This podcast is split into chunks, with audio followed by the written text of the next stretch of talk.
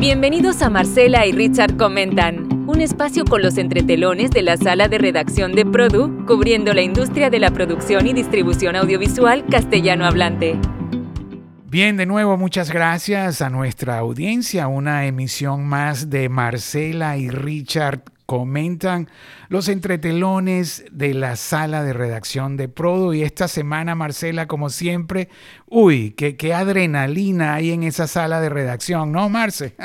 Hola, Richard. Sí, mucha adrenalina. ¿Qué pasa con Televisión Azteca? ¿Vuelve a la ficción? ¿No vuelve a la ficción? ¿Qué, qué, qué está sucediendo ahí? Bueno, uno de nuestros titulares, la verdad, es Azteca vuelve a la ficción con dos teleseries una de ellas gestionada por SOGEM y la otra de RCN. Bueno, no sabes el revuelo que causó dentro de Azteca, porque bueno, realmente nosotros como medio eh, siempre damos primicias y a, Azteca parece que no le gustó esta primicia porque bueno, no sé por qué, pero totalmente cierto, o sea, nuestra fuente es súper este, bien informada y nos dio esta primicia, Marce.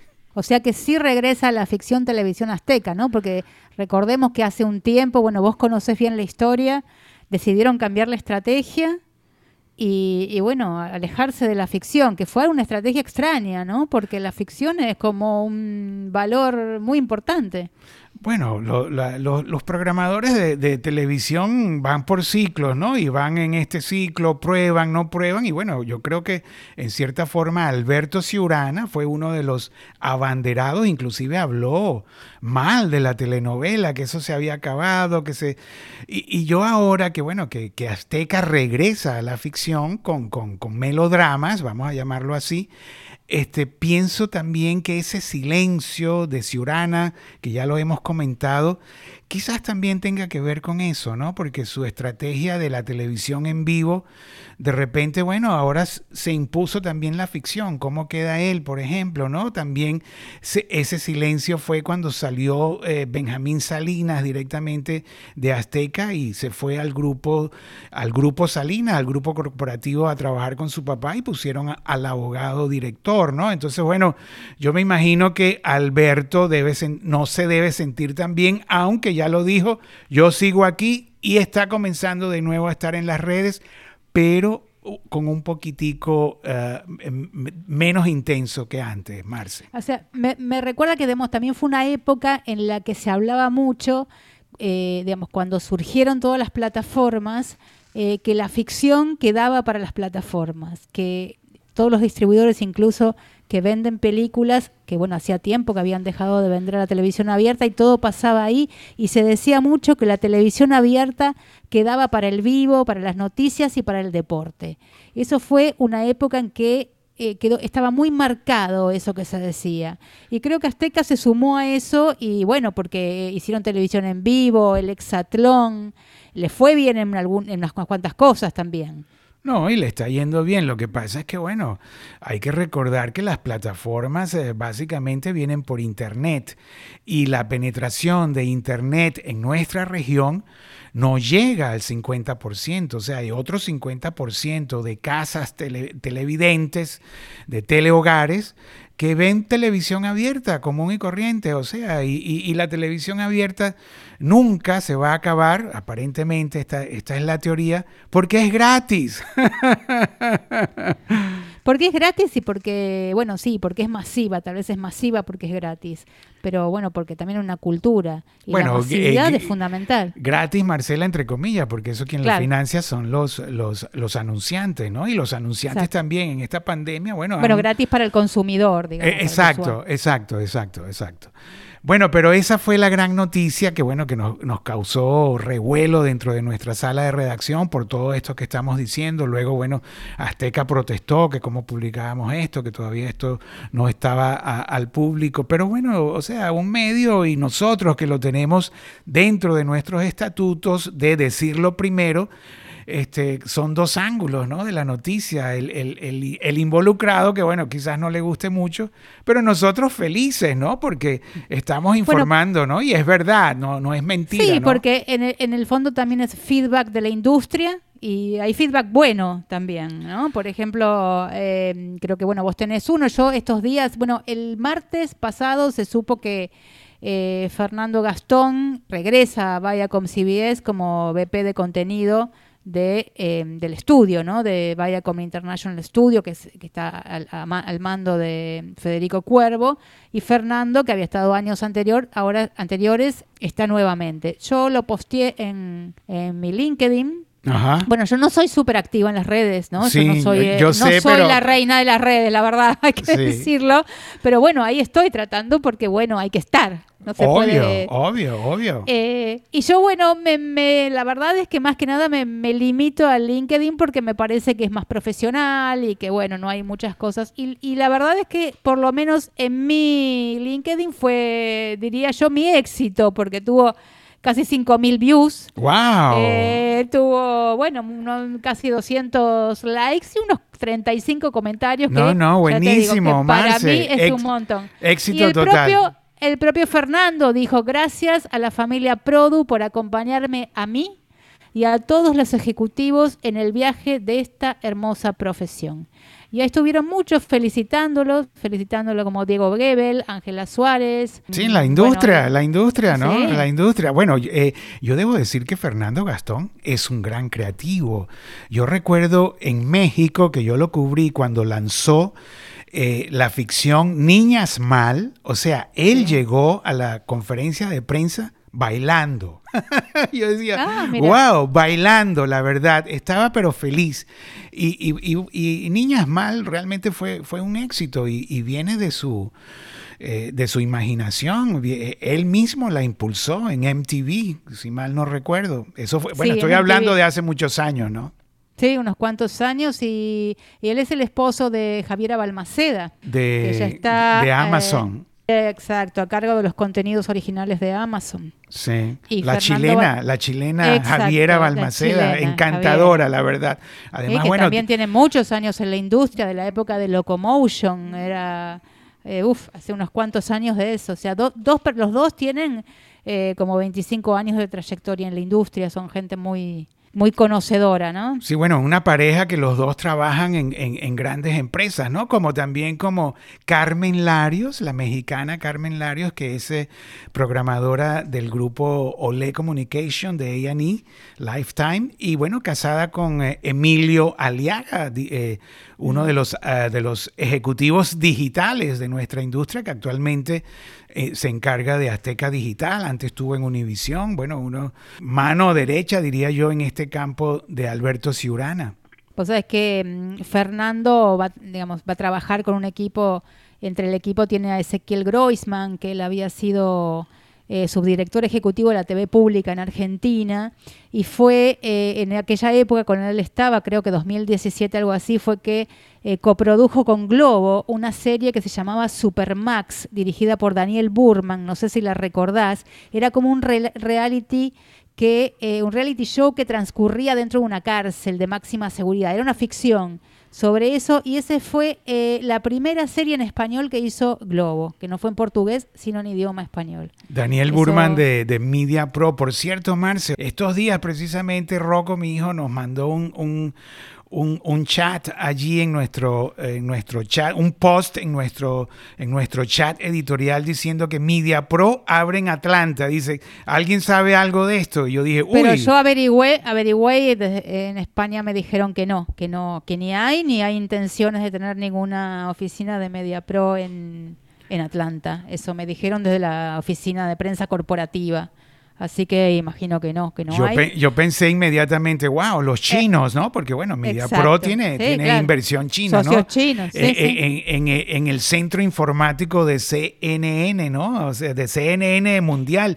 Y ahí veo también que Jeff Zucker, el, el jefe de, de Time Warner, que bueno, que tiene que ver con todo lo que son los eh, canales de información y de deporte, eh, bueno, informó que hasta, hasta diciembre estaba dentro de la empresa. Yo recuerdo, Jeff Zucker es periodista.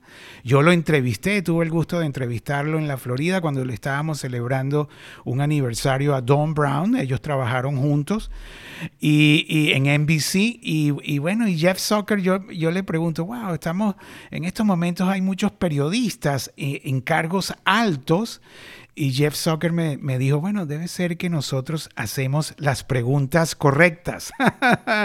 sí lo recuerdo. A mí me encanta. Bueno, y él es el jefe de Cynthia Hudson. Y yo digo, ay, wow, de repente esto puede afectar también a Cynthia Hudson, ¿no? Que entre nueva, nueva gente y, porque Cynthia ha hecho un buen trabajo en CNN en español. Así es, sin duda, sin duda. ¿Qué más tenemos? Eh, bueno, y hablando de feedback, creo que vos también tenés un, un buen feedback recibiste esta semana, ¿no? De un escritor colombiano muy conocido. Sí, bueno, Jorge Hiller. Ahí lo que pasa, Marce, y, y debo decirlo, que yo realmente me siento en guerra, me siento que estoy en una trinchera, ¿no? que estoy en la selva, estamos eh, en, medios donde hay mucha información, están las redes sociales y hay que batallar duro. Este año de pandemia nos cambió un poco de paradigmas, este, los anunciantes, bueno, están viendo de dónde sacan dinero, o sea que yo, eh, yo prácticamente estoy trabajando bastante, me levanto muy temprano y me acuesto muy tarde y me siento en guerra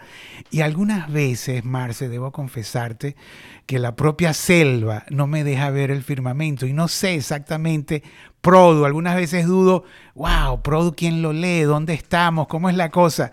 Y bueno, y aquí voy a poner algo. Mira, me acaba de escribir Camila Misas de Amazon, que yo creo que tú la conoces, es amiga mía de hace muchos años, pero no hablaba con ella hace como dos o tres años y me acaba de escribir y me dice que, que que un colega de ella de los de Amazon que era pues, pues hablar conmigo porque vio la noticia de Produ.com.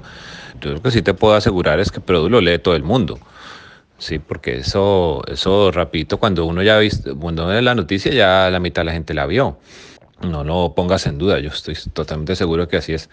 Ya me, me volvió a escribir Camila Misas después de tres años. Eso, eso es para anotarlo en, en, el book, en el libro Guinness de, de Records. Produ es referente obligado, pues todo el mundo lo lee. O sea, hoy me ha escrito más de una persona eh, a decirme, a preguntarme, a decirme, a, bueno, en fin, a contactarme porque han leído la nota, ¿no? Y todas las veces anteriores ha sido igual. Y este, digamos, y para mí, pues soy, soy pues pequeñito. Imagínate, para los grandes, pues es mucho más, se mueve mucho, ¿no? Pero eso es, eh, es referente, sin ninguna duda. No, no, ni siquiera te podría decir cuál es la competencia, no podría decir cuál es. Creo que me alegra darte alegrado el día en ese sentido. Bueno, Marcel, la verdad que eh, esto, este quien está hablando es Jorge Hiller, el escritor colombiano, eh, bueno, a él lo representa Miguel Rosenfeld, un paisano tuyo con muchos años en la industria, el mismo que representa eh, las, eh, las novelas, los libretos de Delia Fiallo, o sea, un hombre, este es Miguel Rosenfeld. Y Jorge Hiller fue uno de los que inició las series originales al adaptar el libro de Isabela Santo Domingo, la colombiana, y lo que se, y lo que se llamó Los Caballeros las prefieren brutas. Bueno, Jorge Hiller o, sea, es un escritor exitoso y él se está refiriendo allí porque nosotros publicamos, eh, la escribió Jaime Quintero, nuestro corresponsal en Bogotá, Colombia, sobre una serie que hizo Jorge llamado Milagro en el Valle, sobre un siniestro de un avión que hubo en Colombia en el año 95 y la nota decía disponible para toda la industria. Y, bueno, y yo en mi selva, dudando de quién nos lee, entonces de repente aparece Jorge Hiller diciéndome, no, Richard, todo el mundo lee Produ. Y eso, Marcela, la verdad, eh, que, me, me, alegra muchísimo de que nuestro medio sea importante, de que conecte gente, que en cierta forma para eso somos nosotros, para hacerle útil a nuestra industria, Marce. Sí, para eso, digamos, es, es la línea editorial de Produ, ¿no? Poder ayudar a crecer a la industria y a conectar también. Y de hecho, bueno, es muy, o sea, poner en la vitrina todas estas series que se están haciendo en momentos donde se hacen tantas y poder mostrarlas, explicarlas, es importante para los productores, es importante para los compradores de contenido que siempre están buscando algo interesante y por supuesto es importante para nosotros porque es nuestra razón de ser. Obvio. Y más ahora, bueno, que, que, que, que todo, se está como redefiniendo. Pero ahí lo importante es también eh, eh, la calidad de la gente que lee Prodo, porque dice Jorge Hiller, Camila Misas me ha llamado ya dos veces. O sea, esto es el récord Guinness, ¿no? Y bueno, y Camila Misas, Misas, perdón, Camila Misas es, en, es de Amazon, de Amazon Prime Video, ¿no? Y de repente, bueno, le compran la serie, ¿no? Y gracias a una noticia que escribió Jaime de Jorge Hiller, ¿no? Me quedé pensando, ¿no? Hace un par de años, para todo productor, estar en Netflix era eh, el objetivo, en el sentido de estar en la gran vidriera. Si Netflix elige tu serie, es porque sos bueno. Hoy creo que ese mm, espacio se está compartiendo con, con, Amazon, que es el que está creciendo mucho en América Latina. Eh, y que bueno, que le dio a los productores, ¿no? Como decir, una nueva, una nueva ventana para además negociar un poco mejor con estas plataformas streaming, porque Netflix siempre, los productores, si bien siempre quisieron estar ahí, siempre decían que negociar con Netflix eh, es muy difícil. Bueno, había porque... que hablar inglés. Yo recuerdo de Pigmenio Ibarra en una de estas ferias cuando eran presenciales que estaba hablando en una conferencia y dijo, bueno, necesitamos un lenguaje Netflix. Primero hay que hablar en inglés y luego, bueno, todos los códigos y qué sé yo. Pero bueno, Marce, ¿qué más? ¿Qué más? Yo, Pero incluso, ajá, perdón, perdón, no, o sea, sí, no, sí, era adelante, solo, adelante. no era solo la cuestión de idiomática porque, bueno, cuando Netflix empieza a coproducir con muchos que eran distribuidores, incluso o productores, todos decían, bueno, en un momento donde falta el dinero está, está bien, este es excelente que llegue alguien para, para financiar esto, pero por otro lado, si el dueño del contenido también era un distribuidor, le implicaba no poder mover el producto por dos o tres años, tal vez. Porque, bueno, los derechos eran de Netflix completamente. Sí, bueno. Entonces la negociación estaba compleja. Eh, calculo que seguirá siendo igual de compleja, pero por lo menos ahora hay más plataformas. No, bueno, y ahí está nuestra, que eh, nombraste Netflix, Amazon, pero también está nuestra amiga peruana, directora de cine, hija de, de Francisco Lombardi, nuestra amiga Exacto. Joana Lombardi, directora Joana. Que, que, dirige eh, Movie Star eh, Plus, ¿no? Y que compra series, tiene, tiene, ahora una en Chile, tiene... Tú creo que acabas de hablar con ella, Marce, sí, ¿o no? Esta semana misma hablé con ella, está grabando Los Prisioneros en Santiago de Chile. Eh, es un equipo mayormente chileno, salvo ella eh, y los directores. Ella está como showrunner eh, y tiene un director peruano y un director colombiano. Este, los Prisioneros es una serie eh, de ocho episodios que retrata la vida, es una biopic, una retrata la vida de una banda musical icónica en Chile en los años 80. Y eh, bueno, ya están como completando el plan que tenía Movistar en, en el, plan que tenía Movistar en América Latina, ¿no? Porque ya produjeron en, en Chile, en Perú, en Argentina y en Colombia. Qué bueno.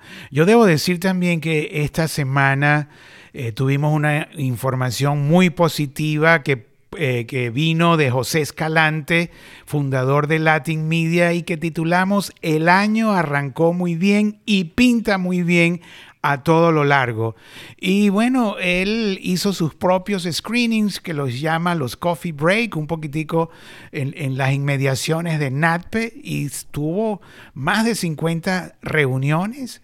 Eh, están comprando de nuevo los programadores de TV abierta de Latinoamérica. Él vende eh, las ficciones de Asia a buen precio, pero también tuvo reuniones con gente asiática, porque él, él hace eh, doble, ¿no? A los latinos les vende las asiáticas, pero a los asiáticos les vende los, las, las telenovelas latinas. Él representa todo el producto de América Televisión, que parte es de nuestra amiga Michelle de Del Barrio Producciones, que tú también la conoces, Marce, ¿no? Sí, sí, sí, Michelle está... está produciendo. Bueno, Michelle este en 2020 hizo algunas cosas bastante interesantes, ¿no? Digamos, se, animó primero a, a, producir algo en forma virtual, o sea, remoto, usando las plataformas de conferencias, pero también eh, se animó a hacer una telenovela donde reunió a todo el elenco en un hotel por tres meses y bueno, ahí hizo la telenovela, siguió adelante con eso. Y ella me decía, bueno, por un lado, o sea, primero que hay que mantener, la, la empresa tiene que seguir caminando, acá hay gente que, que bueno, que, tiene que, seguir manteniendo a la familia, bueno, como, como en todos lados, ¿no? Pero se, se la han rebuscado y han, y han sido bastante como valientes, ¿no? Y han salido a reinventarse.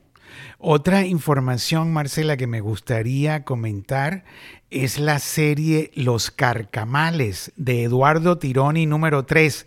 Digo Eduardo Tironi número 3 porque, bueno, e, e, ellos, e, ellos son una dinastía de Eduardo Tironi, comenzando por su abuelo, que fue Eduardo Tironi Arce, fundador del Canal 13 de Chile a través de la Universidad Pontificia Católica o la Pontificia Universidad Católica de Chile. Fue su abuelo, que, lo, que eh, es uno de los fundadores junto a, Mario Crosberg, don Francisco, hace muchísimos años, y su padre, Eduardo Tironi Barrios, fue fundador de uno de los canales culturales de Chile, RTV, y también otro educativo, y de la distribuidora y productora Filmocentro. Y Eduardo Tironi 3, al que yo llamo 3, pero es Eduardo Tironi Fontaine, nació prácticamente en la industria, arrancó su carrera como camarógrafo en el canal de su padre, RTV, bueno, estuvo en el canal 13, en TVN, en Endemol, eh, mucho tiempo, y, bueno, hicieron muchos programas, y, se, ya se independizó, ahora es eh, eh, independiente con, con, el nombre, trabaja con el nombre Cuarzo de Martín Queller, porque cuando estaban en Endemol, se, bueno, o sea, se unieron, ¿no? Aunque cada quien está separado, pero usan el, el, nombre Cuarzo de fantasía. Pero bueno, lo que quería comentar es que esta serie, Los Carcamales, es sobre unos abuelos que se quedan eh, pobres en un asilo y comienzan a, a, asaltar farmacias. Y es muy bonita y según Eduardo les quedó de maravilla. Está en el prime time del, de, Canal 13 y, este, y lo están vendiendo a plataformas, la verdad. Ese es el, lo que está haciendo Eduardo Tironi. Que bueno, permíteme Marcela que voy a contar una anécdota, porque eh, yo lo veo a este Eduardo Tironi 13, Eduardo Fontaine, en una reunión hace años en Cartagena, eh, estábamos reunidos todos en la OTI y aparece él con su esposa y con un niño. Y yo le digo, wow, Eduardo, qué bien, Eduardo Tironi 4. Y me dice, no, este se llama Simón. Y yo, ¿cómo? no puede ser. Y yo digo, bueno, pero la gente, la verdad, sí, sí se mete, ¿no? Entonces, bueno, eh, eh, eh, rompió la, la, tradición de los Eduardo Tironi, aunque Simoncito, ya con 15 años, se llama Simón Eduardo y salió músico. bueno, es una Había anécdota. un Eduardo en algún lado, ¿no? El segundo, o sea salimos de la tradición, pero no tanto. Bueno, se hace lo que se puede, está muy bien. Creo que estamos llegando ya con el tiempo, ¿no? Sí, o sea, nos falta, nos falta comentar un ratico más. ¿Qué más tienes por ahí? Este... Bueno, hablando, eh, siguiendo con Chile, Chile eh, la, hay, hay, un grupo de un grupo de canales, no, los canales eh, abiertos de Chile se agruparon en lo que es la Comisión Técnica de Canales Abiertos de Chile y licitaron eh, la medición, el servicio de medición de audiencias, que pues hace 30 años que lo hace Ibope, Cantar Ibope Media hoy en día en Chile. Básicamente es eh, para que la muestra eh, que, se utiliza se amplíe y para que eh, se mida también como a la televisión abierta en el streaming, o sea que las señales lineales de los canales de televisión abierta también se midan no solo en el, digamos, por donde van por la, la televisión tradicional, sino también en streaming. Y además, bueno, tratar de incorporar cortes sociodemográficos, socioeconómicos. Eh, y uno, de, de, todas maneras, uno de los, los que licitan, digamos, los que participan de esta licitación es Cantar. En este marco hablé con Patricio Hernández de Sí, Mega, el pato, el pato, nuestro el pato, querido amigo. El pato, exacto. Y me dijo que, bueno, que a ellos les parece que el People Meter es realmente el sistema de medición más preciso y que, por supuesto, está, eh, digamos, tiene, eh, está totalmente convalidado por la, la industria, medios, agencias, televisión. Que lo que ellos quieren es que esto mejore eh, y que por supuesto si el proveedor actual le presenta una buena eh, una buena propuesta, pueden continuar, pero también consideran que tiene que haber otros, que la competencia es buena y que tiene que haber otros eh, proveedores tratando de licitar. Bueno, los ratings, debo decir, Marcela, los ratings y los sistemas que miden los ratings son muy criticados en todos los países y están cuestionados, porque bueno, en realidad, o sea, en realidad yo siempre digo, si llueve, por ejemplo, un programa marca menos, eso no quiere decir que el programa sea malo, pero bueno, eh, depende del día y eso lo, acaba también de decir eh, eh, varios productores, ¿no? O sea, que, varía de acuerdo al ánimo de la población que también cambia de acuerdo a, bueno, eventos políticos, eventos del clima. Entonces, bueno, son producciones que valen millones de dólares que, que repito, si llueve... Eh, o sea, miden menos, ¿no? Por, porque hay otras condiciones que la gente, bueno, apaga el televisor, qué sé yo. ¿Qué más, Marcela? Cantar y Bope Media envió un comunicado en función de esto cuando se abrió la licitación. Ellos aseguran que en Chile se mide, eh, incluyen la televisión streaming, real time y contenidos televisivos en redes sociales. Yo le consulté a Patricio sobre esto y me decía que bueno, que le parecía bárbaro que el proveedor actual estuviera actualizándose pero qué bueno que van a evaluar, la comisión técnica evaluará y los canales decidirán y después los canales harán sus contratos en forma individual con el proveedor que resulte de la licitación. Eh, bueno, así como publicamos lo de eh, José Escalante, bien positivo. El año comenzó eh, súper bien y lo veo, pero perfecto a todo lo largo. También tuvimos la opinión de Horacio Greenberg de cada cine. Mira, ahí eh, eh, en tu mercado. Y, y el titular dice así, tuvimos un año pésimo en la industria del cine argentino, con la distribución independiente totalmente paralizada, sin perspectivas claras y sin el apoyo del Inca. Eso lo dijo Horacio y bueno, nosotros también ahí en la, en la sala de redacción, wow. Pero bueno, eh, eh, es una realidad. El cine y las salas de teatro son una de las más afectadas. No, sé si quieres comentar algo, Marcela. No, bueno, que sí, realmente el cine, o sea, con las salas cerradas, eh, esto se complicó muchísimo.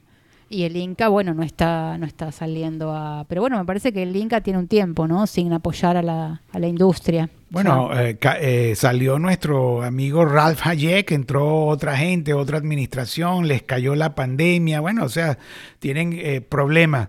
Bueno, Marce, yo creo que ya nos estamos acercando a nuestra media hora, la verdad, este, esta es una industria muy movida, llena todos los días de noticias, nuestra redacción, repito, llena de, de adrenalina, inclusive estamos preparando un bloque de programación de inclusión, ahora que bueno, que está muy famoso la inclusión, o sea, minorías dentro del equipo de filmación y delante de la cámara, o sea, eh, los afroamericanos, los diferentes preferencias sexuales, o sea, estamos siguiendo las leyes estadounidenses en alguna forma, no sé si quieres comentar algo, y salió la programación LGBTQ y bueno, y más, más, más, más letras a la derecha, que, o sea, cada vez hay más letras, pero es bueno, son eh, minorías o mayorías, a saber, ¿algún comentario, Marce?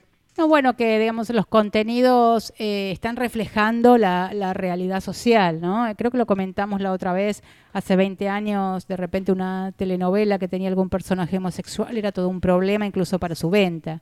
Hoy en día con una sociedad más abierta en algunos países y en algunos sectores, este tipo de contenidos es demandado. Y los este, productores, los canales, las plataformas se hacen eco de esto. Y de hecho es un lugar donde las plataformas, eh, eh, las plataformas le han dado lugar a un montón de contenidos que tal vez no tenían ese espacio en la televisión abierta. En las plataformas sí puede haber más contenido un poco más complejo en la trama. Y creo que eso eh, es muy bueno.